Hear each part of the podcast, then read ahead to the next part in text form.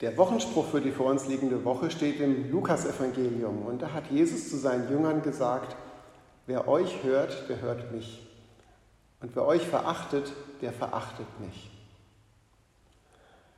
Und als ich diese Worte las, sind mir ganz spontan zwei Ereignisse eingefallen. Das erste hat sogar etwas mit der OJC direkt zu tun.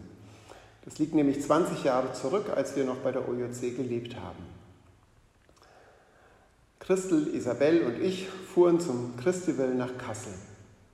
Und Isabel und ich wollten in einem Seminar unser Zeugnis geben. Im Vorfeld gab es heftige Proteste und zahlreiche Zeitungsartikel. Mit Begleitschutz wurden wir in unseren Seminarraum gebracht. Und die Ablehnung hätte gar nicht größer sein können.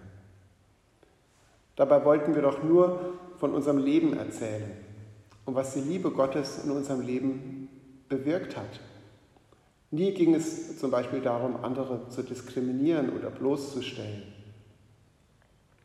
Nach dem Seminar legten sich die Wogen etwas, denn nachdem sie uns gehört hatten, hatten die Menschen besser verstanden, worum es uns geht. Aber irgendwie fühlte es sich doch so an, wir wurden verachtet für das, was Jesus in unserem Leben getan hat. Ich weiß, dass es natürlich jetzt nur sehr verkürzt dargestellt ist, da gäbe es noch mehr zu sagen, aber so hat es sich angefühlt. Das andere Ereignis liegt nur eine Woche zurück. Ich war für fünf Tage äh, einer der Referenten einer Tagung der reformierten Kirche in Ungarn.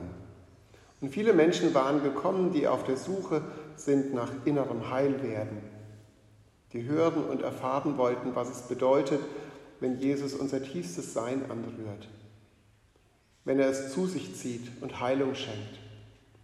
Und selbst die Pfarrerinnen und Pfarrer, die teilnahmen, waren sich nicht zu schade, sich auf diese Prozesse einzulassen. Sie erlebten, wie Jesus in ihrem Leben eingriff. Ein junger Pfarrer sagte, da war viel Schmerz, aber auch viel Heilung.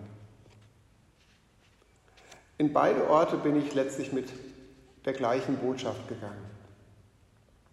Meine Lebensgeschichte hat sich ja nicht geändert, nur weil seitdem einige Jahre vergangen sind. Im Gegenteil, die gemachten Erfahrungen im Glauben haben sich ja noch vertieft und auch bewahrheitet. Wenn wir von Jesus erzählen und berichten, was der Glaube an Jesus in unserem Leben bewirkt hat, dann kann das ganz unterschiedliche Reaktionen hervorrufen. Das wusste auch schon Jesus.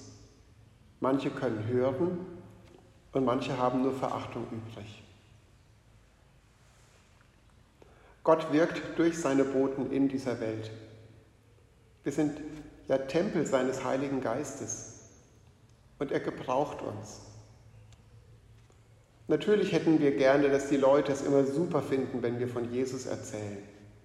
Manchmal neigen wir sogar dazu, unseren Glauben als harmloser darzustellen, als er ist, nur um keinen Anstoß zu erregen. Aus dem Löwen von Juda wird dadurch schnell ein zahnloser Tiger oder ein Schmusekätzchen.